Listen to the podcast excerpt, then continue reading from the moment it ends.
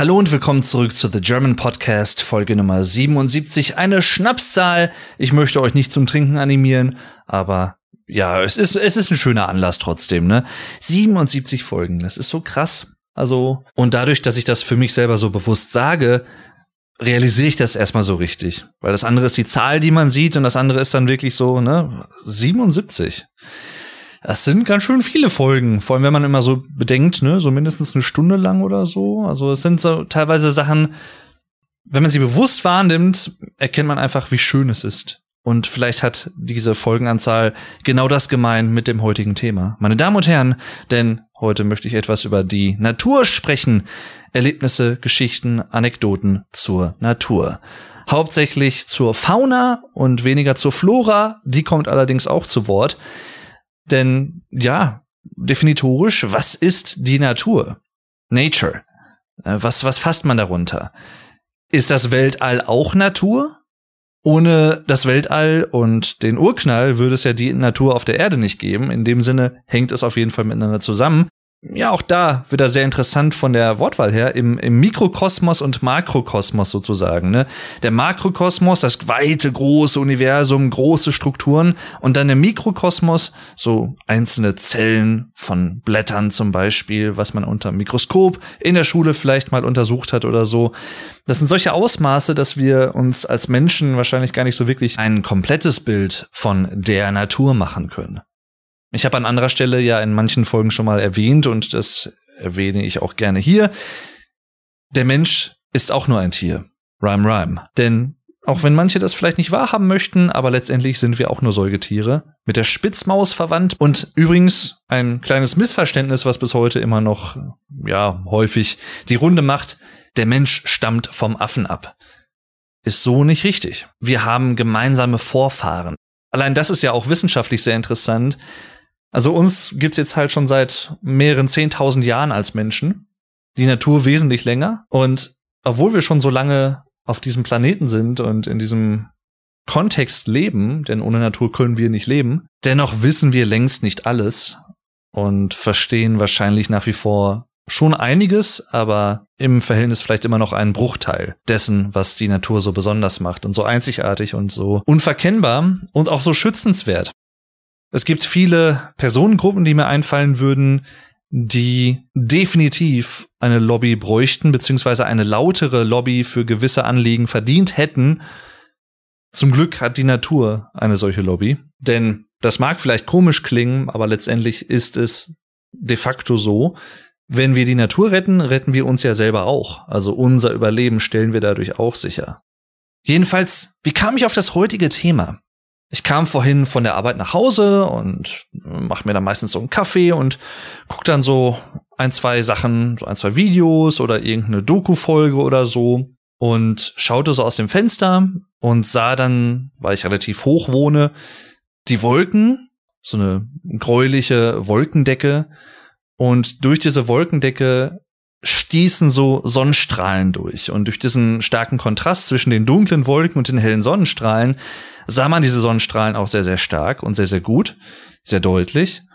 Und ich habe natürlich auch schon viele Sonnenuntergänge und Sonnenaufgänge in meinem Leben gesehen und Sterne, den Mond, Blumen, Bäume, alles Mögliche, Tiere natürlich auch. Aber es gibt halt immer wieder diese Momente und auch das war ein solcher, wo ich einfach so denke, wow, es ist, die Natur ist so schön. Ich glaube, man nimmt im hektischen Alltag, gerade heutzutage, auch in der heutigen Zeit, in der modernen Gesellschaft, in der wir hier leben, in Deutschland zumindest, man nimmt gewisse Dinge gar nicht mehr so häufig so bewusst wahr, weil man sie jeden Tag erleben kann im Zweifel oder auch, weil man einfach mental gar nicht dazu kommt, sich auf diese Dinge zu fokussieren und einzulassen. Das ist zum Beispiel einer der Gründe auch, warum ich persönlich ein großer Fan davon bin, einfach mal in seiner Freizeit spazieren zu gehen. Eine halbe Stunde, dreiviertel Stunde, Stunde, vielleicht sogar länger durch die Natur. Oder auch teilweise auch durch Straßen, denn selbst in einer ja gut ausgebauten Stadt erkennt man hier und da teilweise auch kleine grüne Spots der Natur, Blumen oder Gras, was irgendwo durchwächst durch zum Beispiel verlassene, verfallene Häuser oder so, wo man sieht, okay, die Natur holt sich's zurück Die Natur hat letztendlich immer die Oberhand. Und das finde ich einfach so bemerkenswert irgendwie. Häuser zum Beispiel, die von Efeu bewachsen sind. Da würden mir direkt zwei, drei, vier Beispiele hier in meiner Stadt oder in meiner näheren Umgebung einfallen, die einfach wunderschön aussehen. Andererseits, wenn ich darin leben würde, weiß ich nicht, ob ich das so cool fände, denn wahrscheinlich ist das natürlich auch ein Hort für Insekten verschiedener Art. Und äh, ja, als jemand, der Bienen und Wespen und Hornissen und wie sie nicht alle heißen, zwar interessant findet, aber die brauche ich jetzt nicht unbedingt als indirekte Haustiere. Ne? Als so jemand, ja, weiß ich nicht, ob ich das wollen würde, aber ich find's immer super schön. Jedenfalls, als ich diese aufgebrochene Wolkendecke sah und diese Sonnenstrahlen, die durch diese Wolkendecke kamen, dachte ich mir, ja, warum sprichst du nicht einfach mal über die Natur? Was ich mit der Natur verbinde und kleine Anekdoten, Erinnerungen, solche Sachen halt, ne? Deswegen darum geht's in der heutigen Folge und das hauptsächliche Naturerlebnis, sag ich mal, was ich davor hatte, was mir sehr, sehr stark einfach im Bewusstsein geblieben ist, ist gar nicht so lange her. Und zwar war das vor zwei Wochen, als ich nämlich zum Zeitpunkt der Aufnahme bei meinem guten Kumpel Vuko aka Get Germanized zu Besuch war. Das erste Mal seit längerer Zeit, dass wir uns mal wieder gesehen hatten. Und zusammen mit gemeinsamen Freunden haben wir gegrillt und vor allem wir haben die Perseiden bestaunt. Wir haben uns in den Garten gelegt, auf so liegen und haben uns dann einfach den Nachthimmel angeschaut. Dazu muss man sagen, dass da, wo der liebe Vuko wohnt, dass es dort sehr wenig Lichtverschmutzung gibt. Mit Lichtverschmutzung meine ich sehr viele Laternen und Leuchtmittel, die den Blick in den Nachthimmel verfremden würden oder abschwächen würden. Das gibt es nämlich teilweise, oder was heißt teilweise, relativ häufig leider, auch in größeren und vor allem auch gut ausgebauten Städten, wo viele Lichtquellen auch nachts leuchten, irgendwelche Neonreklamen oder irgendwelche Straßenlaternen, alles Mögliche, was den freien Blick auf den Sternenhimmel, Sternenhimmel, was das so ein bisschen trüben kann. Und das ist bei ihm halt nicht der Fall. Der Garten ist halt mega groß. Es gibt da sozusagen auch ein eigenes Waldstück, was zum Grundstück gehört. Also allein das zeigt euch, es ist groß. Und es ist einfach so schön, es ist ruhig da. Es ist sehr naturbelassen. Und es ist jedes Mal, wenn ich da hinkomme, so ein Moment des Städtealltag, den ich kenne, hinter mir lassen. Also ich komme jetzt nicht aus einer Großstadt, aber schon aus einer mittelgroßen Stadt, würde ich sagen, im Sauerland, wo wir auch sehr, sehr viel Natur haben. Aber das ist halt noch mal was anderes. Also hier, wo ich wohne, ich habe das schon häufiger auch mal in anderen Folgen erwähnt, wir sind letztendlich von Wäldern umgeben. Also unsere Stadt oder auch mein Stadtgebiet hier ist von Wäldern umzingelt sozusagen. Wir sind innerhalb eines Waldfleckes, wenn man so möchte, gelegen. Und egal aus welchem Fenster ich bei mir schaue, ich sehe Wälder auch gerade jetzt zu diesem Zeitpunkt, ich schaue gerade aus dem Fenster und sehe Bäume, Bäume, Bäume und grüne Flächen und dazwischen so kleine Häuser und es ist einfach, es ist einfach wunderschön. Also ich, ich liebe das Sauerland hier. Ich habe auch in einer Folge schon mal etwas mehr über meine Heimat gesprochen und wie das hier so ist ne, und warum auch hier viele Leute hinkommen und warum ich dort lebe, wo viele Leute Urlaub machen. Vor allem auch Holländer zum Beispiel. Und äh, es ist einfach schön. Ja, ich, ich kann es wirklich sehr empfehlen. Kommt gerne mal ins Sauerland. Ihr werdet es nicht bereuen, wenn ihr sehr naturverbunden seid oder auch wenn ihr zum Beispiel gerne wandert oder so, dann habt ihr hier viele gute Möglichkeiten dazu. Aber um mal zum Anbeginn der Zeit zu gehen, zumindest zum Anbeginn meiner Zeit und Erinnerungen aus meiner Kindheit, die ich so mehr oder weniger mit Naturdingen habe, das sind teilweise wirklich einzelne Fetzen, die ich jetzt erwähnen werde, aber ja, so, so kleine Faszinationen einfach.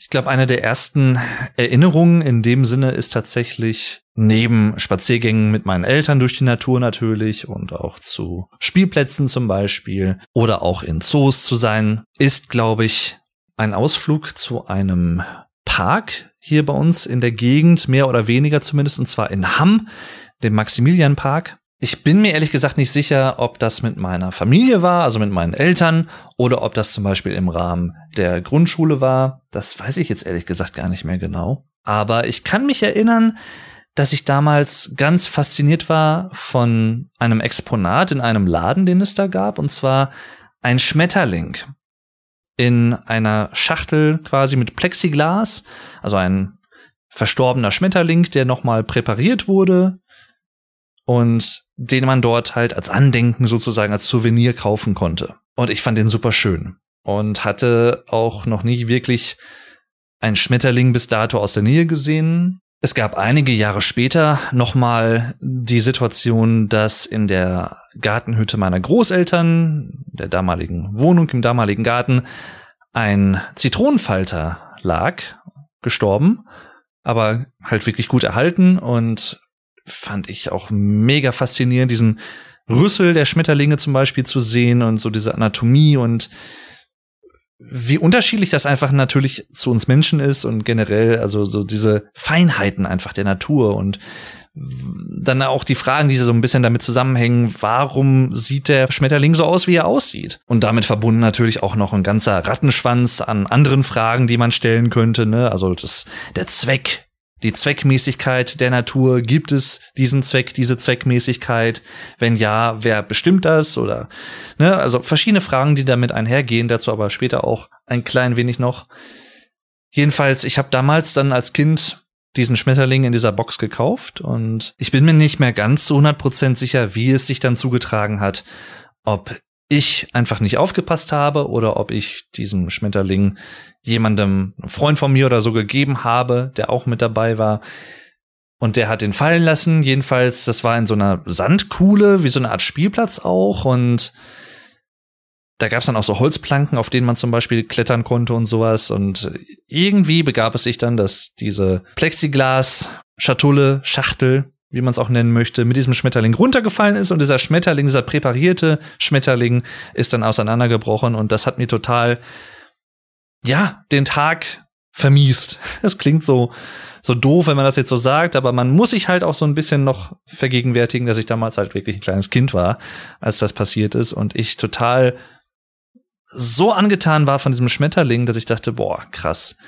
Etwas ähnliches hatte ich tatsächlich mal ein paar Jahre später, da war ich aber auch noch Kind mit einem ausgestopften Krebs sozusagen oder einer Krebs, ja, Attrappe will ich nicht sagen, das klingt nach etwas Künstlichem, aber einem verstorbenen Krebs, der auch so präpariert aufbereitet wurde. Ja, und der neugierige Junge, der ich war, ich wollte diesen Krebs auch haben. Dazu muss man vielleicht auch sagen, ich habe da auch noch eine andere Affinität dazu, denn ich bin vom Sternzeichen Krebs und habe mich deswegen auch damals als Kind schon so ein bisschen mit diesen Tieren befasst und fand das auch super interessant. Interessanterweise mag ich aber im groben Sinne ähnlich strukturierte Tiere nicht so sehr, also Weberknechte und Spinnen. Aber Krebse fand ich irgendwie immer sehr faszinierend, ich weiß auch nicht. Und da hatte ich dann auch mal eine Zeit lang so einen ausgestopften Krebs, nenne ich es jetzt einfach mal, präpariert. Den haben mir meine Eltern dann damals bei einem Nordseeurlaub gekauft und den hatte ich dann einige Jahre, glaube ich, zwei, drei Jahre vielleicht. Und dann haben wir den irgendwann weggetan. Jedenfalls, das war halt dann auch so, ne, dieses Exotische, diese, diese andere Seite der Natur, die man jetzt nicht immer sieht, also Vögel im Himmel zum Beispiel oder Regenwürmer auf der Erde, Insekten verschiedener Art, Bienen, wie gesagt, Ameisen natürlich auch, aber dann halt sowas wie Schmetterlinge, die man nie so wirklich gut aus der Nähe betrachten kann über längere Zeit, weil sie halt nicht so lange an einem Ort verweilen und weil sie natürlich auch relativ schnell fliegen. Dasselbe gilt dann halt aber auch für Krebse, die an Orten leben, wo man, wenn man jetzt nicht an der See oder Meer lebt, die man jetzt auch nicht jeden Tag so sieht. Das hat mich einfach sehr fasziniert, so diese nicht so nahbare Seite der Natur, die aber trotzdem natürlich dazugehört. Und so ganz eigene Ökosysteme, mit denen wir als Menschen nur sehr indirekt überhaupt in Berührung kommen. Und wo wir gerade schon beim Thema Nordsee waren, Wattwanderungen kann ich mich auch sehr gut daran erinnern. Auch als Kind damals oder auch als Jugendlicher. Sehr angenehm für die Füße, also Wattwanderungen, ne, durch das Wattenmeer zu wandern. Also zum Beispiel, wenn dann Ebbe ist und das Meerwasser sich zurückgezogen hat und dann dieser nasse Sand unter den Füßen ist und man wandert dadurch. Es ist sehr angenehm tatsächlich. Man sieht dann häufig, und ich könnte mir vorstellen, dass manche Leute das vielleicht auch etwas falsch auffassen könnten, man sieht dann häufig auch so kleine Kringel, wie so Haufen, also Kothaufen könnte man denken. Letztendlich sind sie das, glaube ich, auch, aber halt aus Sand, tatsächlich nur aus Sand, und zwar von Wattwürmern, die dann ihre Hinterlassenschaften, ihre Fäkalien, also den Kot, in Form von Sand auch an der Oberfläche absondern und dann sieht man so kleine Spiralen überall rumliegen, so kleine Häufchen, sehr interessant. Und ja, es ist halt, es ist sehr interessant. Es sind Fäkalien irgendwie, aber dann halt nicht im klassischen Sinne. Jedenfalls auch dieses, dieses Schmatzen des Sandes, wenn man da drüber läuft und der noch so ein bisschen so schlackrig ist und ne, so, so, so Schlacke. Ähm, sehr angenehm für die Füße auch irgendwie zum, zum Wandern, auch über längere Distanzen definitiv.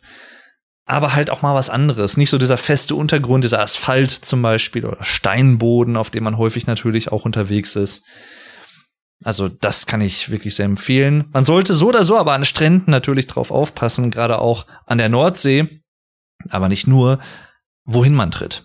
Denn manchmal, da hatte ich persönlich zumindest keine Erfahrung mit, aber es wäre mal fast soweit gewesen, da wäre ich fast in eine Qualle reingetreten, und zwar in eine Feuerqualle. Und zwar, wenn man in diese Quasten reintritt, also in diese langen, ja, Fäden unten an der Qualle. Ich drücke das jetzt sehr unbiologisch und sehr einfach aus. Ihr wisst, was ich meine.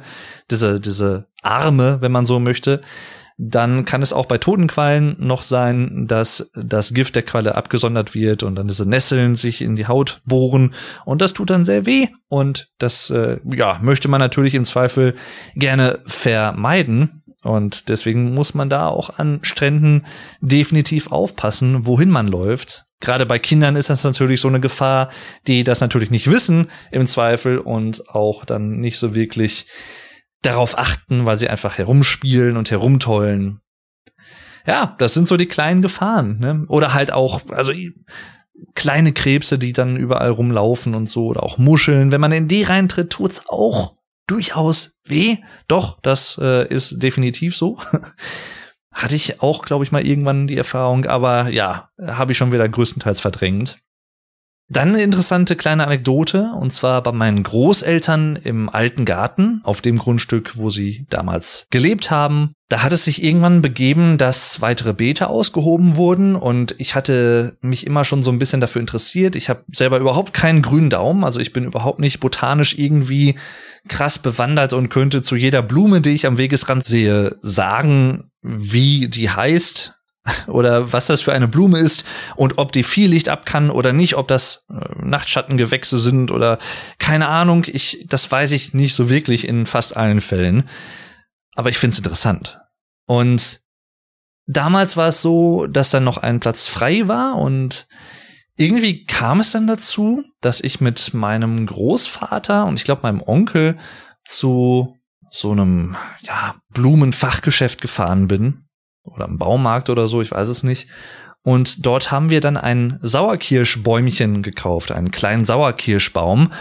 Und das war mein Baum. Das war mein eigener Baum, um den ich mich dann auch hin und wieder mal gekümmert habe. Also ich habe dann zum Beispiel, als er dann von klein auf gewachsen ist, dann die, die Sauerkirschen geerntet zum Beispiel, die ich auch sehr, sehr gerne gegessen habe. Das war halt immer so mein Bäumchen. Das wusste auch jeder in der Familie, ne, meine Großeltern und so. Ne, das ist Jans Bäumchen.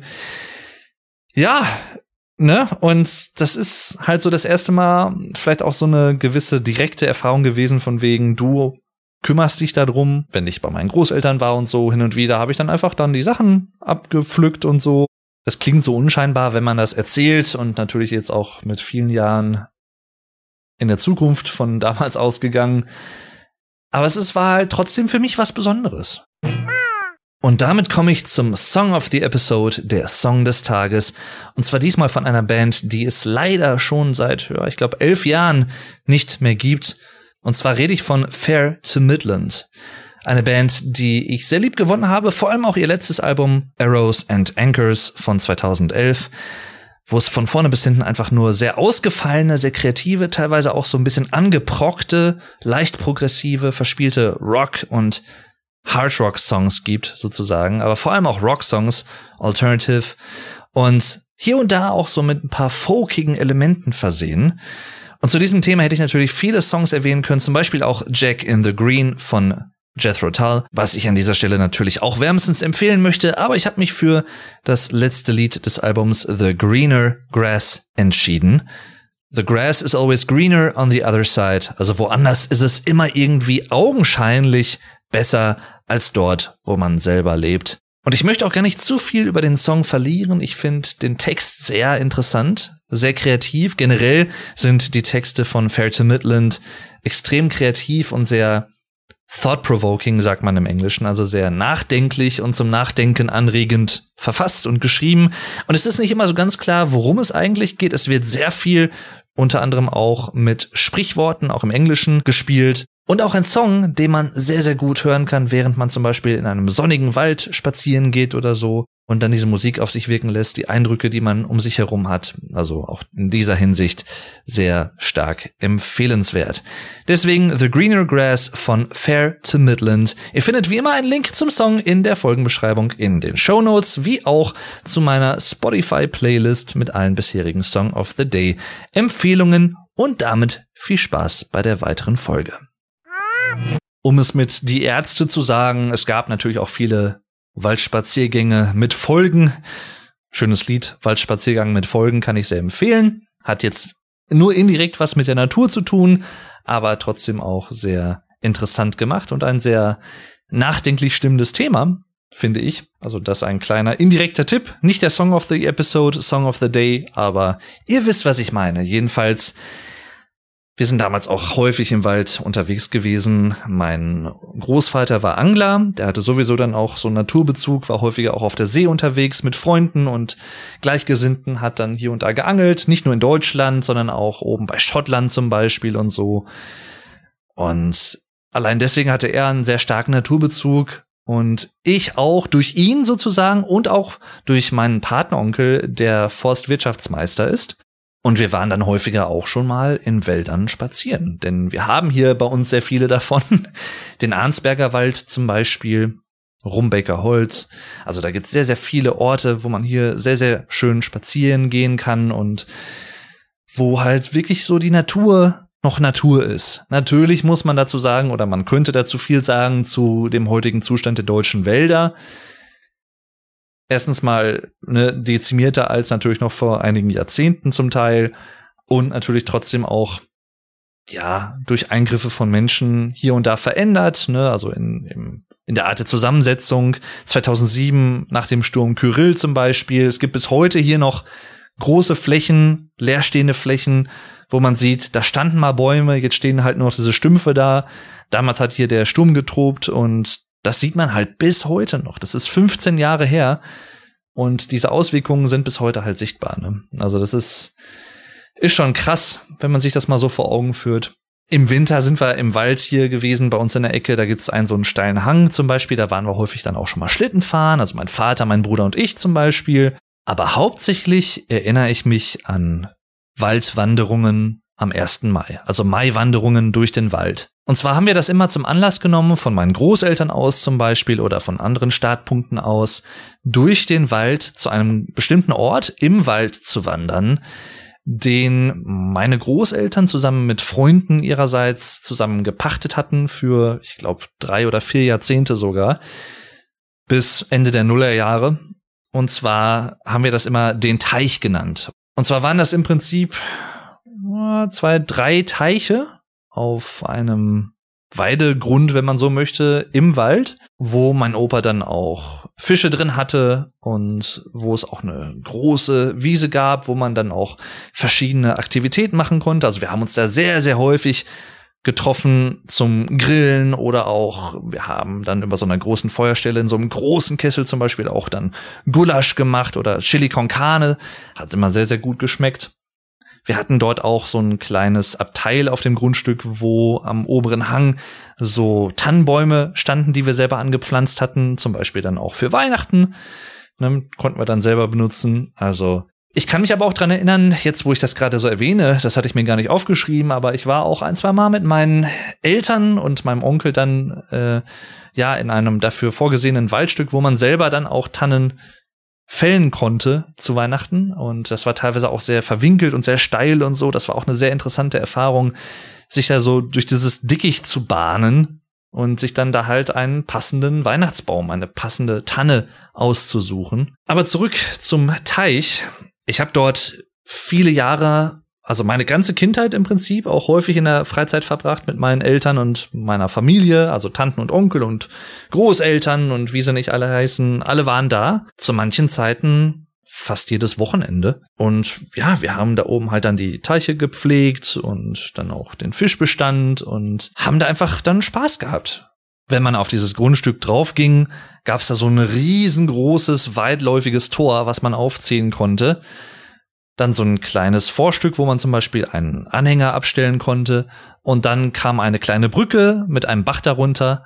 Und als Kind war ich mit meinem Bruder oder auch meinem Cousin, meiner Cousine. Wir haben häufig da unten auch dann im Bach gespielt mit Steinen oder haben irgendeinen Staudamm gebaut. Als ich dann älter war, habe ich zum Beispiel auch an einem Nachmittag, kann ich mir auch gut dran erinnern, auf dieser Wiese gelegen, hatte meinen uralten MP3-Player dabei mit Kopfhörern und habe dort zum ersten Mal das Nightwish-Album Dark Passion Play gehört. 2007 ist das erschienen, in der prallen Sonne und so. Und das, das hat sich so im wahrsten Sinne des Wortes in mir eingebrannt. Es sind einfach so Kindheitserinnerungen, die ich nicht missen möchte. Auf dem Grundstück nebenan war so eine Pferdeweide mit einigen Pferden drauf, wo wir teilweise dann auch draufschleichen mussten, denn wir haben dann auch häufiger mal Frisbee gespielt oder auch Badminton, also Federball und teilweise haben wir dann äh, zu weit geworfen oder geschlagen und mussten dann aufs Nachbargrundstück und diese ja, Sachen dann wiederholen. War auch immer sehr interessant, sich da so ein bisschen den Weg zu bahnen. Da gab es auch immer sehr viele Frösche zum Beispiel. Das war auch für mich eine sehr interessante Erfahrung als Kind, das wirklich mal live zu sehen, wie diese Frösche einfach von einem Punkt zum anderen springen und sich fortbewegen und auch diese Geräuschkulisse. Man hört es ja hier und da vielleicht mal in Videos oder man sieht es hier und da mal irgendwo. Aber wenn man das wirklich live erlebt, ist das halt noch mal was anderes oder auch so diese Abendstimmung, wenn dann der Teich und die Lebewesen rund um den Teich und auch im Teich dann vielleicht besonders stark zu hören sind und wahrzunehmen sind. Okay, das war gerade gruselig. Nebenan ist meine Küche mit einer A-Punkt Punkt drin, ne, also Echo. Und auf einmal fing sie an zu erzählen. Ich dachte, hä, was ist denn jetzt los? Und dann habe ich sie gerade gefragt, was hast du gesagt? Und ich habe verstanden, schreib Sonntag. Habe ich sowas in der Richtung gesagt, was sie vielleicht so verstanden haben könnte? Ich weiß es nicht. Jedenfalls, es waren auch viele Sonntage, um die Brücke zu schlagen, zurück zum Thema, wo wir auch dort oben waren. Also wirklich teilweise beide Tage am Wochenende, weil man da einfach sehr viel schöne Zeit verbringen konnte. Es gab da auch so eine kleine Holzhütte, die meine Großeltern zusammen mit meinen damals noch sehr, sehr jungen Onkeln und meiner Mutter errichtet hatten und dann halt noch so ein, und dann noch wie so eine überdachte Terrasse, wenn man so möchte, nebendran, wo man dann auch bei schlechtem Wetter, wenn es mal dann wirklich anfing zu regnen, auch gut dort bleiben konnte und dann nicht sofort wieder fahren musste.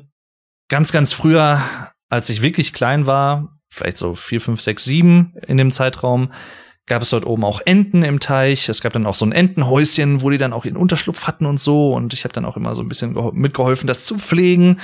Und eine Ente hat es mir besonders angetan gehabt, und zwar hieß die Beethoven. Und zwar war das eine weiße Ente, die immer auf dem oberen Teich schwamm und ich kann mich noch gut dran erinnern, habe mich immer gefreut, wenn die da war und so, ne? Und das war irgendwie, weiß ich nicht, da habe ich auch so eine Bindung aufgebaut. Und eines Tages war es dann so, obwohl eigentlich relativ gut abgesichert und auch umzäunt und so, war Beethoven nicht mehr da, ja. Und auch die anderen Enten nach und nach dann nicht mehr. Und schlussendlich, ne, wie es in der Natur, um beim Thema zu bleiben, dann teilweise so ist, wurden sie wahrscheinlich gerissen von, keine Ahnung, einem Fuchs oder so. Man weiß es halt nicht. Das war halt dann auch nochmal so eine Erfahrung, die man als kleines Kind oder als Kind allgemein gemacht hat, als Mensch in dem Sinne auch mal so direkt und bewusst, so diese Nahrungskette, wenn man so möchte, und natürlich halt auch so ein bisschen, es ist nicht immer alles Friede, Freude, Eierkuchen. Aber Beethoven, du lebst in meinen Gedanken weiter bis heute. Wie du merkst, von daher, ne, rest in peace. Ich kann mich auch dran erinnern, dass ich einmal mit meinem Patenonkel irgendwo bei so einer, ja, auch bei so einem anderen Teich war hier in der Gegend oder so und dann haben wir Kaulquappen gesammelt. Jetzt fragt ihr euch vielleicht, okay, was sind Kaulquappen, falls ihr euch mit diesem Begriff nicht so auskennt. Und zwar sind das, es ist ein Vorstadium der Frösche, wenn man so möchte. Die sehen dann eher noch so aus wie Fische, haben so einen länglichen Schwanz, der so ein bisschen hin und her wedelt und noch nicht so wirklich diese Extremitäten wie Frösche und sehen auch noch nicht so wirklich froschähnlich aus, sondern noch relativ anders. Sehr, sehr faszinierend. Und auch das als Kind zum Beispiel, diese Erfahrung, ne, äh, dieses was man auch bei Schmetterlingen hat, auch da vielleicht nochmal so eine indirekte Verbindung zu dem, was ich vorhin schon sagte, diese Metamorphose von manchen Tieren, also wie sie sich entwickeln und dass sie zu Beginn ihres Lebens und ihrer Existenz noch nicht unbedingt so aussehen, wie sie dann später als adultes Wesen, also als erwachsenes, ausgewachsenes Wesen aussehen, dass sie so halt noch nicht immer aussehen super faszinierend. Hat mich damals dann auch weiter auf der Schule im Biologieunterricht fasziniert, wenn wir dann über so Kokons und Verpuppungen bei manchen Insekten zum Beispiel gesprochen haben oder so. Und diese verschiedenen Stadien, durch die so eine Larve zum Beispiel dann heranwächst und sich verpuppt und so und super interessant. Also allein diese Mechanismen der Natur und wie das alles so ineinander greift und irgendwie so selbstverständlich erscheint und so automatisiert und ne, es gibt dann irgendwie so einen biologisch abgespeicherten Bauplan sozusagen in der DNA, der vorgibt, ne, jetzt machst du das und jetzt äh, ne, frisst du dir irgendwie, weiß ich nicht, Blattteile an, so als, als Raupe zum Beispiel, ne, und dann verpuppst du dich und so und das ist, das ist einfach total faszinierend dann auch so total stumpfe Sachen einfach, ne, so das Rasenmähen zum Beispiel. Also damals auch, als ich dann ein bisschen älter war, älteres Kind und teilweise dann auch angeboten habe, ne, hier, ich kann ja auch für euch den Rasen mähen. Und ich das dann auch häufiger mal gemacht habe, auch als Jugendlicher dann später, nicht nur für meine Großeltern, sondern auch für unsere ehemalige Vermieterin im Garten zum Beispiel, für ein kleines Trinkgeld nebenbei, sagt man ja auch nicht nein, ne? Einerseits habe ich das immer gern gemacht, weil das so so kontemplativ war. Also man, ich habe dann immer Musik gehört dabei oder konnte dann halt immer schön abschalten und auch an andere Sachen denken und mir kamen dann auch viele Ideen für gewisse Dinge. Gleichzeitig dachte ich mir aber teilweise dann auch, vor allem bei meinen Großeltern damals, das ist so, das ist eigentlich so schade, diesen Rasen jetzt zu mähen, denn da gibt's so viele Gänseblümchen, ne? also Gänseblümchen, diese kleinen Blümchen, die so weiß sind, in der Mitte gelb, habt ihr bestimmt schon mal gesehen und ihr wisst sicherlich, was ich meine. Und zwar wachsen die auch ja auf fast allen Wiesen, wenn man so möchte, fast allen Gräsern. Und das fand ich immer super schön, diese kleinen Blüten und wie zierlich das ist und so. Und dann kommst du mit dem Rasenmäher und mähst es alles weg. Auch dieser Geruch von geschnittenem Gras zum Beispiel, das ist so auch ein Kindheitsding irgendwie, ne? So, und dann hast du den, den Rasenmäher voll gehabt und hast dann die Fuhre auf den Kompost gepackt oder in den Komposter rein. Ja, ne? Und was man da dann teilweise so gerochen hatte, ist äh, interessant auf jeden Fall. Außer auch da, ne, verschiedene so, so Dufterinnerungen aus dem Garten. Einige Jahre später war ich dann auch eine Zeit lang mal in der Schulgarten AG ich glaube, ein Schuljahr lang oder so mit Freunden, hatten wir uns irgendwie überlegt, oh, machen wir mal, ne, wurde uns angeboten, klang ganz interessant, warum auch nicht, ne, ein bisschen was Gutes in der Natur tun. Und zwar hatten wir auf dem Gymnasium, was so an einem Berghang lag, hinter dem Gymnasium so ein riesiges Garten, verwildertes Waldgrundstück sozusagen, wo auch noch so ein alter Zweiter Weltkriegsbunker drin steht und so und ja, halt voll zugewuchert. Es wurde sich lange nicht darum gekümmert und die Schule hatte sich dann überlegt, eigentlich könnte man das auch ne, als AG anbieten und dann könnten Schüler ja zusammen mit ein, zwei Lehrkräften, vor allem einer Biologielehrerin, die ich damals hatte, könnte man das ja hier und da zumindest so ein bisschen auf Vordermann bringen, vielleicht so ein paar Beete anpflanzen und ja, fand ich ganz interessant, dachte ich mir, ja, klingt gut, so nach der Schule vielleicht so ein bisschen entspannen dabei, mal ein bisschen was Körperliches dann auch dabei machen. Und haben wir dann auch gemacht und ich kann mich noch an einen Tag erinnern. Ich weiß gar nicht, wann mir das aufgefallen war. Ich glaube, das war so nach der vereinbarten Zeit dann, ne, als das dann fertig war für den Tag und ich dann auf dem Weg nach Hause war, sah ich dann irgendwie an meinem rechten Bein und an meinem linken Bein jeweils zwei Zecken hängen. Also insgesamt vier Zecken, die ich gleichzeitig hatte. Äh, ja, das äh, war sehr interessant. Es sind so richtig ätzende Viecher, muss ich einfach so sagen. Auch biologisch natürlich irgendwie interessant, wenn man sich das mal so überlegt, ne? Und warum die das machen und dass es solche Lebewesen überhaupt so gibt. Zecken sind ja in dem Sinne parasitär, denn sie befallen ja uns, ne, als Wirt und saugen unser Blut und so, können natürlich auch schwere Krankheiten übertragen. Und ja, da war ich dann so ein bisschen auch, ich will jetzt nicht sagen in Panik oder so, aber ich war so ein bisschen alarmiert und ich bin mir nicht mehr ganz sicher. Ich glaube, ich bin mit meiner Mutter dann noch zum Arzt gefahren und der hat mir die dann entfernt und dann war es auch wieder gut und ich kann mich noch dran erinnern, das klingt jetzt vielleicht ein bisschen, uh, ich erwähne es aber, dass bei einer Zecke äh, nicht die komplette Zecke entfernt werden konnte, denn das Wichtigste ist tatsächlich, dass man den Rüssel entfernt, vor allem auch. Aber ich glaube, irgendwie ein Bein ist dann noch stecken geblieben, was ich dann nicht, nicht so wirklich rausbekommen hatte, als ich da selber erst versucht hatte, und so. Und das, ja, ich, ich kann mich da noch so an ein, zwei Details erinnern. Seitdem habe ich aber tatsächlich wissentlich, glaube ich, keine Zecken mehr gehabt. Und ich bin ja auch ab und zu trotzdem auch mal auf Wiesen unterwegs oder so. Also toi, toi, toi. Aber da habe ich dann seitdem wieder Glück gehabt. Zurück vielleicht noch mal kurz zum Teich und diesen Wanderungen auch dahin, diesen Spaziergängen, die wir als Familie unternommen haben. Direkt neben dem Teich gab es seit meiner Kindheit ein verlassenes Gelände, was ich immer sehr faszinierend fand. Und zwar nicht nur, weil es so verlassen war, sondern auch, weil es den Namen die Märchenwiese hatte. Das war wohl mal in der Kindheit meiner Eltern, die sind Jahrgang 62, also ich sag mal so, ne, 60er, 70er Jahre, vielleicht sogar noch 80er. Das war ursprünglich wohl mal so eine Art, ja, Treffpunkt mit so ein, zwei kleinen Karussells und so, ne, und ein, zwei kleinen, das war so eine, so, ein, so eine Hütte stand da rum, so ein kleines Häuschen für den Wart wahrscheinlich und so. Und dann halt so ein, zwei Wippen und was es da nicht alles gab oder so, so, so Drehscheiben, ne, alles Mögliche. Nicht jetzt ultra groß oder so, eher schon klein, aber trotzdem halt, ne, für ja, Familien, die halt dann so ein bisschen so einen kleinen Ausflug machen wollten.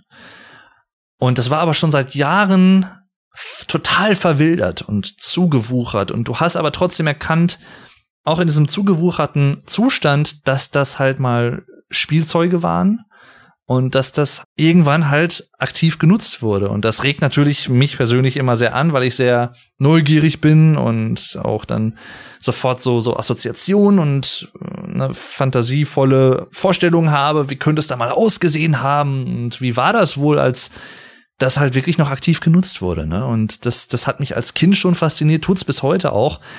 Und ich glaube, ich bin mir nicht sicher, ob ich es erwähnt habe in Folge Nummer zwei, ganz am Anfang dieses Podcasts, in der Folge zu Lost Places, also verlorenen oder verlassenen Orten, dass das mit einer der frühesten Erinnerungen und Erfahrungen meinerseits in dieser Richtung war.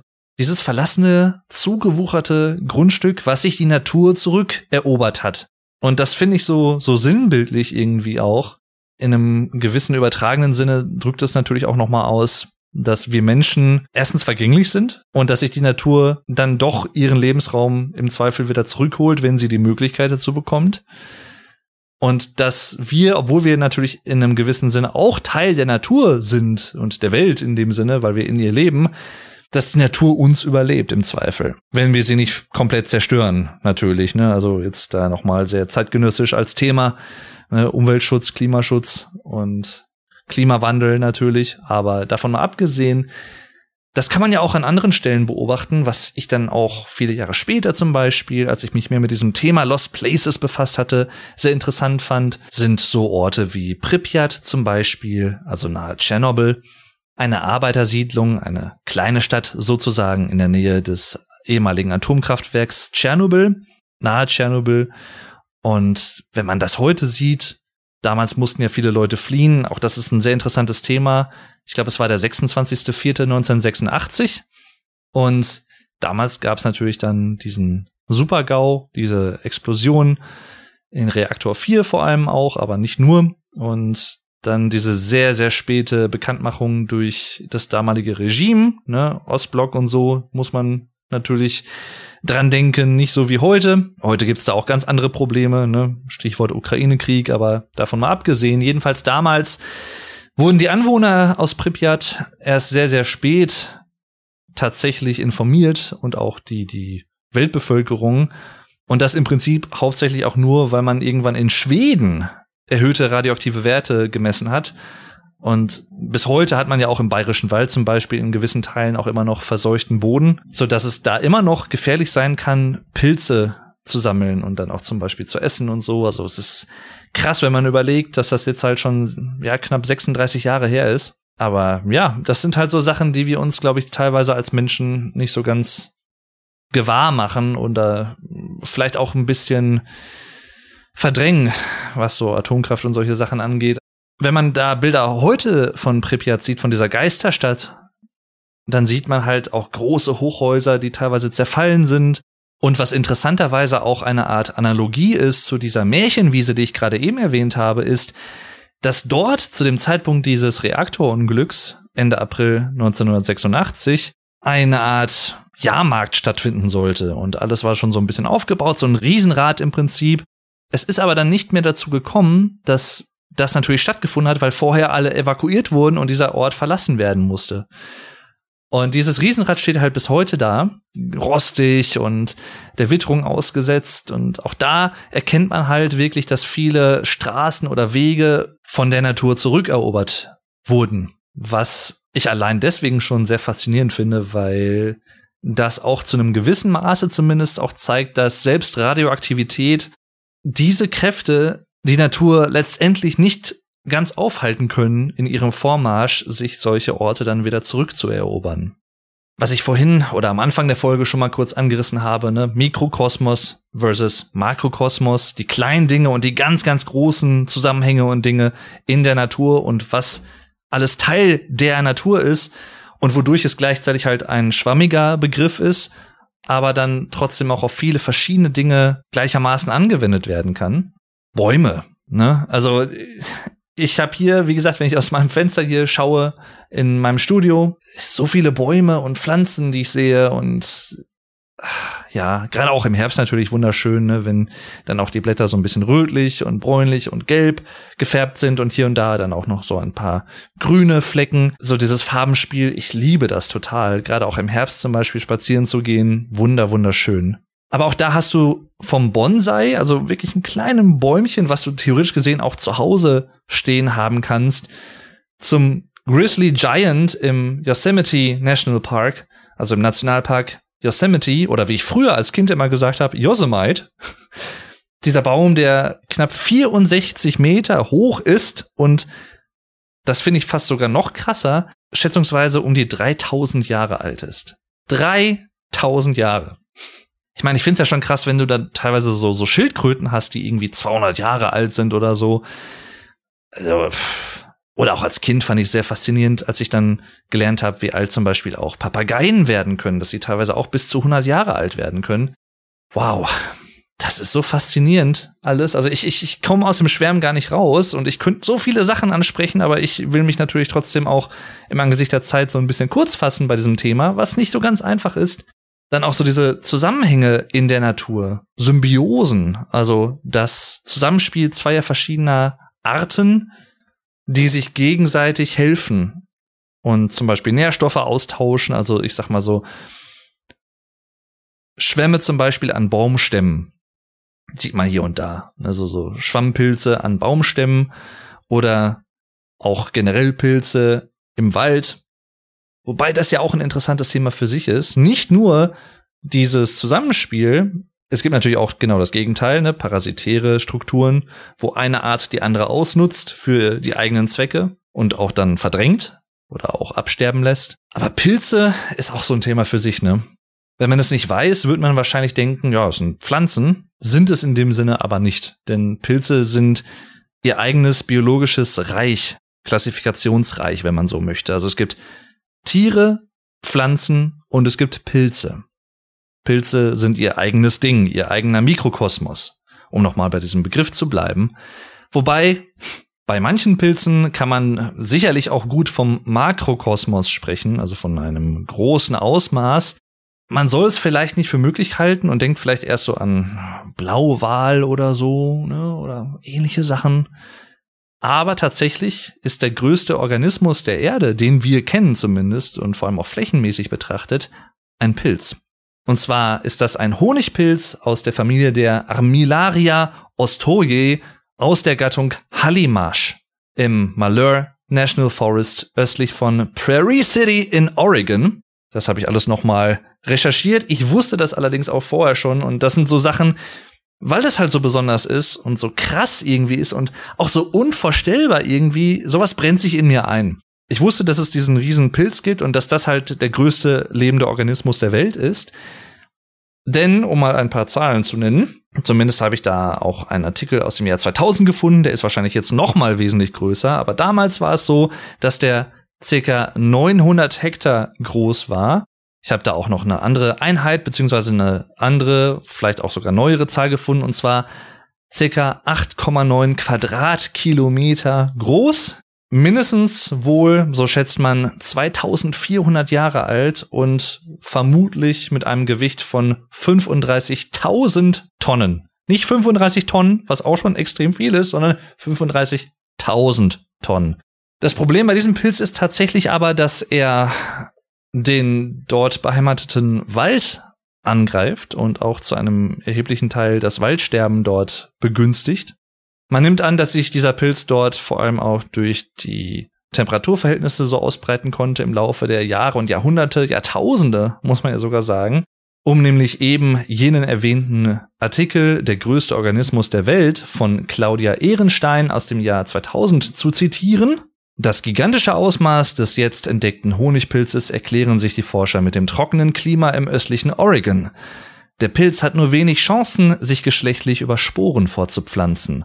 So haben die alten Individuen kaum Konkurrenz, können immer weiter wachsen und sich ungestört ausbreiten. Auch da, was nicht passt, wird passend gemacht, um es ein bisschen flapsig und umgangssprachlich auszudrücken. Das kann man natürlich aber auch etwas, wie soll man sagen, biologistischer, wissenschaftlicher ausdrücken oder um es mit Charles Darwin zu sagen, Survival of the Fittest. Und das ist sehr interessant, auch sprachlicher Natur. Im Deutschen kann man das englische Adjektiv fit auf verschiedene Arten übersetzen, je nach Kontext. Du kannst entweder sagen, ne, Survival of the Fittest heißt das Überleben des Stärkeren, wie es häufig gerne mal übersetzt worden ist, oder auch das Überleben des Größten zum Beispiel. Aber ich persönlich tendiere dazu, auch im Angesicht dessen, was ich eben alles so erwähnt habe und diese Flexibilität und Anpassungsfähigkeit der Natur dann nochmal hervorzuheben, das Überleben des angepasstesten und bei Pilzen ist es letztendlich halt so, dass sie sich auch an ihren Lebensraum bestmöglich angepasst haben durch ein unterirdisch teilweise weit und komplex verzweigtes Netz, also wie so eine Art Autobahn letztendlich. Und das, was wir an der Oberfläche sehen, also am Waldboden, diese Dinge, die wir als Pilze bezeichnen, sind Teil des Pilzes, aber sind eigentlich nur die Fruchtkörper. Also sie sind eigentlich nur, um das ein bisschen analog zu formulieren, die Spitze des Eisberges, die wir sehen. Aber wir sehen halt die 99 Prozent des Restes des Eisberges halt nicht.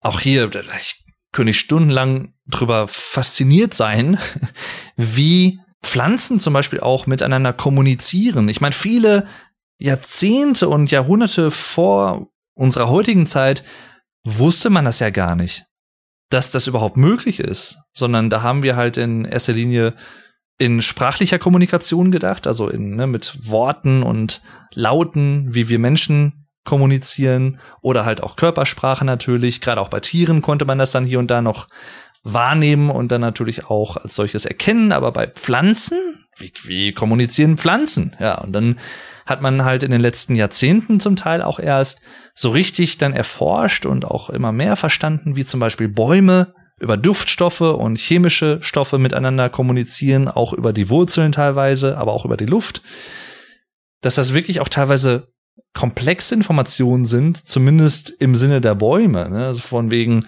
ne, wie geht's dir und solche Sachen, ja, wie geht's dir denn heute, Herbert, ja, sag mal. Nein, aber so ein bisschen so, ne, bist du gesund, um es mal übertragen zu sagen oder ähnliche Sachen. Oder ein Baum warnt den anderen vielleicht so ein bisschen, wenn ein Baum von gewissen Parasiten befallen wird. Und Gleichzeitig, obwohl wir das immer so, ja, so nach und nach ein bisschen mehr verstehen, sozusagen, gibt es halt auch bis heute noch Orte und wird es wahrscheinlich auch noch längere Zeit geben, die wir nicht oder vielleicht nur im kleinsten Ansatz, wenn überhaupt erst erforscht haben und auch erforschen können. Und damit meine ich vor allem den Meeresboden. Denn der Meeresboden ist tatsächlich, würde ich behaupten, von dem auch was ich gelesen habe und auch weiß über dieses Thema, der Ort auf der Welt, den wir am wenigsten kennen. Das Problem bei der Erforschung des Meeresbodens ist halt nicht nur, dass es so tief ist oder dass es halt auch so dunkel teilweise ist oder so und es dort wahrscheinlich viele Arten von Lebewesen auch noch gibt, über die wir heute noch gar nichts wissen. Aber vor allem auch zum Beispiel dieser Wasserdruck, der ist halt auch ein großes Problem. Gerade auch nicht nur für menschliche Taucher sowieso, das würden selbst die besten Tauchanzüge wahrscheinlich in der Form nicht stemmen können, sondern auch für Equipment, für Gerät, für Maschinen, die in dieser Tiefe dann einfach nicht mehr so diesem Wasserdruck standhalten könnten. Und halt generell diese Vorstellung, auch das hatte ich als Kind teilweise schon wahrgenommen, so diese Fische, die am dunklen Meeresgrund zum Beispiel leben und auch wirklich größtenteils ohne Licht auskommen. Oder auch diese, diese Anglerfische heißen die, glaube ich, ne, die wie so eine Art Rute auf sich haben mit so einem leuchtenden Blob vorne dran, so einer leuchtenden Kugel als Köder für andere Fische, die dann anbeißen. Nur, dass die dann halt quasi gefressen werden als Beute. Super interessant. Auch da so dieses, dieser Einfallsreichtum der Natur und wie sich sowas halt entwickelt hat. Und natürlich könnte man da auch, ich sag mal, religiöse Komponenten einwerfen, ne, von wegen, wer hat sich das alles ausgedacht? Hat sich das jemand oder etwas ausgedacht?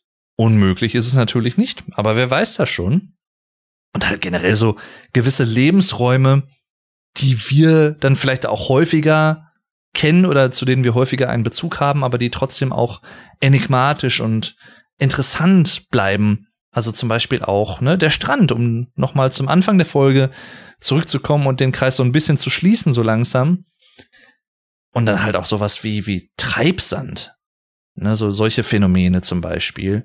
Wobei, soweit ich das weiß, ist es so, entgegen landläufiger Meinung, dass man als Mensch im Treibsand nicht komplett versinken kann, sondern maximal, ich glaube, bis Hüfthöhe wirklich einsinken würde, was so ein bisschen mit dem Körpergewicht zu tun hat und dem Körperschwerpunkt in diesem Sand. Man wird da nicht ohne weiteres wieder so einfach rauskommen, aber man wird jetzt auch nicht unbedingt komplett versinken, soweit ich das weiß. Fand ich auch sehr interessant, wusste ich vorher auch nicht, weil man wahrscheinlich durch Filme oder ähnliche Sachen auch hier und da so das Bild im Kopf hat, ne, bloß nicht in Treibsand geraten und ist sehr gefährlich und so. Dasselbe ja mit dem Moor zum Beispiel. Und auch da tatsächlich, man soll es kaum glauben, ein Lebensraum, auch für anaerobe Bakterien zum Beispiel, also für anaerobe Lebewesen, Lebewesen, die nicht unbedingt so auf Sauerstoff zum Leben angewiesen sind, wie wir zum Beispiel, wie wir Menschen. Generell, dass es Lebewesen gibt, die ohne Sauerstoff auskommen können. Es ist so, so unvorstellbar, einfach weil es so anders ist. Wenn ich schon beim Thema Moor bin, ne, Triggerwarnung an dieser Stelle, Mord, Totschlag, Suizid und ähnliche Sachen, Moorleichen, Mumien, also was so dieser, dieser Torf dieses Moor tatsächlich auch für Eigenschaften hat und auch irgendwie dann so ein bisschen konservieren kann hier und da. Und auch da in dem Sinne, die Natur holt sich auch den menschlichen Körper zurück, wenn er verfällt nach dem Tod. Es gibt in den USA zum Beispiel sehr interessant eine Body Farm, also eine Körperfarm, wenn man so möchte, ein Waldstück, wo menschliche Körper liegen aber halt offiziell zu Forschungszwecken, zum Beispiel für Rechtsmediziner oder auch für Kriminologen. Der deutsche Kriminologe Marc Benecke hat da zum Beispiel häufiger schon mal von berichtet. Sehr interessanter Typ übrigens. Da wird dann halt so ein bisschen erforscht, wie dieser körperliche Verfall so nach und nach vonstatten geht und auch Insekten, die dann zum Beispiel den Körper befallen, auch teilweise schon wenige Stunden nach dem Tod oder wenige Minuten, wo dann die ersten Schmeißfliegen und Maden und sowas kommen. Also für manche vielleicht ein bisschen eklig die Vorstellung, aber deal with it, that's life. Es ist nun mal so. Übrigens, du hast in dir selbst auch Bakterien. Du könntest ohne Bakterien nicht leben. Du hast auch auf dir selbst die ganze Zeit Bakterien. Und ich will von den Milben im Kopfkissen, die du nachts um dich hast, an dir hast und im Ohr und so, Da will ich gar nicht erst von anfangen, aber ach, habe ich jetzt doch erwähnt. Jedenfalls auch sehr, sehr interessant. In Deutschland gibt's sowas, soweit ich weiß, nicht. Wäre wahrscheinlich hier auch dann ethisch äh, bedenklich oder so. Wobei ich mir dann immer so denke, wenn die Leute, die da liegen, das ja freiwillig entschieden haben, was ja der Fall ist, dass sie halt sich für die Wissenschaft so zur Verfügung stellen wollen, als Körperspender sozusagen, spricht da jetzt nicht unbedingt viel gegen, sondern im Gegenteil, es hilft ja sogar gewisse Kriminalfälle vielleicht dann auch besser zu verstehen, analysieren zu können und letztendlich auch aufklären zu können. Ein, zumindest im gewissen Sinne indirekt ähnlicher Ort, wenn gleich auch nicht mit demselben Zweck, ist der sogenannte Suizidwald in Japan, der sogenannte Aokigara-Wald in der Präfektur Yamanashi. Und zwar sind das im Prinzip Suizidanten, also Menschen, die sich da selber das Leben nehmen möchten und dafür dann in diesen Wald gehen, relativ weit, und sich dann einen geeigneten Ort aussuchen und sich zum Beispiel erhängen oder so, um dort ihre letzte Ruhe zu finden. Es soll natürlich keine Touristenattraktion sein, aber irgendwie ist es dann dazu natürlich geworden, als dann auch über die Grenzen Japans hinaus bekannt wurde, was dieser Wald ist und wofür der hauptsächlich auch genutzt wird. Ne, also bleibt halt wahrscheinlich dann nicht unbedingt aus. Aber fand ich halt auch total faszinierend irgendwie. Ne? Es sind halt, das sind so Sachen, die ich halt weil sie so hervorstechen und weil sie halt auf eine gewisse Art und Weise versinnbildlichen, so diesen Kreislauf des Lebens, ein Circle of Life. So wir als Menschen, ob es jetzt selbstbestimmt ist oder fremdverschuldet oder natürlich, gehen mit dem Zeitpunkt des Todes dahin zurück, wo wir herkommen. Und zum Beispiel auf Friedhöfen sind ja Baumgräber sehr, sehr beliebt geworden. Die gab es ja auch vor einigen Jahrzehnten noch gar nicht als Option. Da gab es halt wirklich nur den klassischen Sarg und dann irgendwann die Urne und dann kam irgendwann weitere Formen der Bestattung dazu. Man muss dazu sagen, kleiner Exkurs zumindest noch für einen ganz kurzen Moment in Deutschland, falls ihr diesen Podcast aus den USA hört, denn ich habe ja auch viele internationale Hörer, The German Podcast ist ja sowohl für deutsche Muttersprachler geeignet als auch für Deutschlerner gedacht, die das hier als Listening Practice benutzen möchten. In Deutschland ist das Stand heute, August 2022, immer noch sehr restriktiv und sehr eingeschränkt, was Angehörige zum Beispiel mit der Asche Verstorbener machen können. Zum Beispiel ist es nicht ohne weiteres erlaubt, die Asche mit nach Hause zu nehmen in einer Urne. Das darf man in Deutschland nicht. Anders als in Teilen der USA zumindest, soweit ich das weiß. Vielleicht sogar in den gesamten USA. Und da gibt es noch viele weitere Beispiele, aber sowas wie Baumgräber auf der anderen Seite der Medaille sozusagen hat sich dann auch viel getan und hat sich dann hier und da zumindest doch etwas erweitert und etwas liberalisiert, auch was diese Möglichkeiten angeht, dann die letzte Ruhe zu finden. Und etwas Ruhe gefunden um eine kleine Überleitung noch zu machen, ne, Geschehnisse, Geschichten aus der Natur oder in der Natur in dem Fall zur Ruhe gefunden hat am 22.07.2017 auch mein rechtes Bein, beziehungsweise genau gesagt mein rechter Fuß, der Knöchel, denn damals war ich zusammen in besagtem Garten von Vuko mit Freunden grillen und wir haben ein bisschen was getrunken. Und ich wollte reingehen, wollte noch irgendwas holen. Wir haben draußen gesessen im Garten und bin dann irgendwie mit dem rechten Bein so ein bisschen abgesackt am Rand eine, zu einem Beet hin quasi vom Rasen, von der Rasenkante und bin umgeknickt und habe mir dann einen Bänderanriss am rechten Fuß zugezogen, was ich damals aber natürlich noch nicht sofort wusste. Ich wusste jetzt nicht, ist das gebrochen? Und das war total, ich war total perplex, als ich da umgefallen war. Einfach nur durch so eine kleine Kuhle im Rasen letztendlich. Ach ja, und dann äh, eine lange Geschichte. Ich lag letztendlich vier Wochen dann flach und habe die Zeit hauptsächlich damit genutzt, ich glaube irgendwie The Walking Dead zu bingen, binge-watchen oder war es auch Game of Thrones? Ich bin mir nicht mehr ganz sicher. Irgendwas habe ich auf jeden Fall geguckt. War dann auch praktisch, aber ja, ne, auch das so Erlebnisse in der Natur. Und zu guter Letzt auch so dann philosophische Fragen wie, warum war ich so doof und mir ist das passiert? Oder aber auch, naja, richtige philosophische Fragen. Hat die Natur ein Ziel zum Beispiel? Also da wieder auch dieser Gedanke der Zweckmäßigkeit der Natur. Was ist der Zweck der Existenz der Natur oder des Lebens, der Erde im Allgemeinen, diese Selbsterhaltung, ne, auch in biologischer Hinsicht, nicht nur durch menschliche Fortpflanzung, sondern auch im Tierreich, im Pflanzenreich. Warum müssen wir uns immer fortpflanzen? Ja, klar, dass wir dann Nachkommen zeugen, dass das bei uns genetisch irgendwo auch programmiert ist, in einem gewissen Sinne zumindest. Aber warum müssen wir uns immer fortpflanzen? Warum ist es überhaupt wichtig, weiter zu existieren in dem Sinne? Ne? Gerade auch für Pflanzen oder auch für Lebewesen, die vielleicht nicht so komplex entwickelt sind, auch rein kognitiv und gedanklich wie wir Menschen, ist ja eine Frage, die man sich stellen kann. Also was ist der Zweck des großen Ganzen? Für den Einzelnen natürlich, jetzt als Mensch gedacht, ist es natürlich sinnvoll, sich fortzupflanzen und die Familie dann weiterzuführen. Ne? Klar, aber wenn man das wirklich mal so im großen Ganzen betrachtet, warum? Wofür? Warum gibt's überhaupt Leben? Wie hat sich das alles entwickelt? Super interessantes Thema auch. Damit verbunden natürlich auch wieder, hat die Natur einen Willen? Ne? Survival of the fittest. Aber warum? Und warum sind manche Arten ausgestorben, obwohl sie halt, wenn man es eigentlich so betrachtet, trotzdem auch gute Chancen gehabt hätten, weiterzuleben? Haben sie einfach Pech gehabt? Waren es die Umstände, ne, wie bei den Dinosauriern zum Beispiel, der Meteoriteneinschlag, die gängige Theorie, die das so erklärt? Interessante Fragen einfach, wie ich finde.